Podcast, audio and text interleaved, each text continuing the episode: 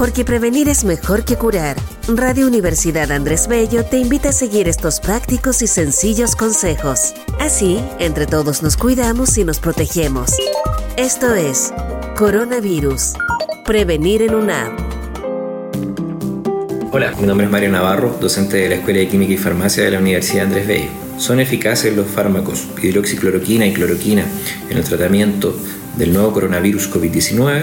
La respuesta breve a esta pregunta es aún no lo sabemos. La evidencia científica existente hasta el momento no nos permite responder esta pregunta de forma clara. Esto no significa que los fármacos no sirvan, solo que se deben estudiar en un grupo mayor de pacientes antes de poder sacar conclusiones.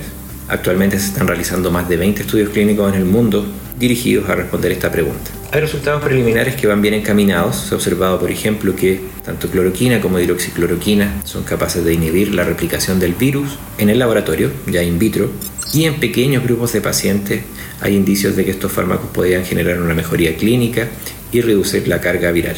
Sin embargo, como les he mencionado, estos son resultados preliminares y deben ser replicados en grupos mayores de pacientes antes de poder ser validados. Cloroquina e hidroxicloroquina presentan algunas ventajas, por ejemplo ambos fármacos están presentes en el mercado hace mucho tiempo, cloroquina ha sido un tratamiento histórico para la malaria, mientras que hidroxicloroquina actualmente se utiliza en enfermedades autoinmunes. Por lo tanto, ya sabemos cuáles son sus efectos en el organismo y eso podría facilitar su utilización de forma masiva.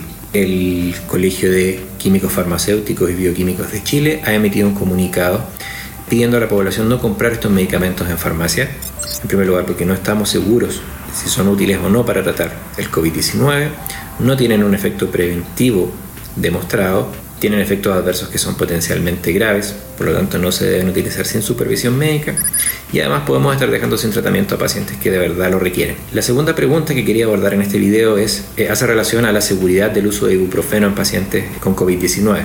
Hay algunos reportes informales que hablan de un empeoramiento del cuadro clínico en pacientes con COVID-19 al utilizar ibuprofeno. Revisando la literatura, no existe ninguna evidencia científica a la fecha que demuestra esta relación. Además, las distintas eh, entidades sanitarias, por ejemplo, australiana, norteamericana o canadiense, han emitido comunicados diciendo que no existe evidencia real y clara sobre el uso de ibuprofeno y complicaciones en pacientes con COVID-19, aunque se va a realizar un seguimiento para demostrar esto. Porque prevenir es mejor que curar.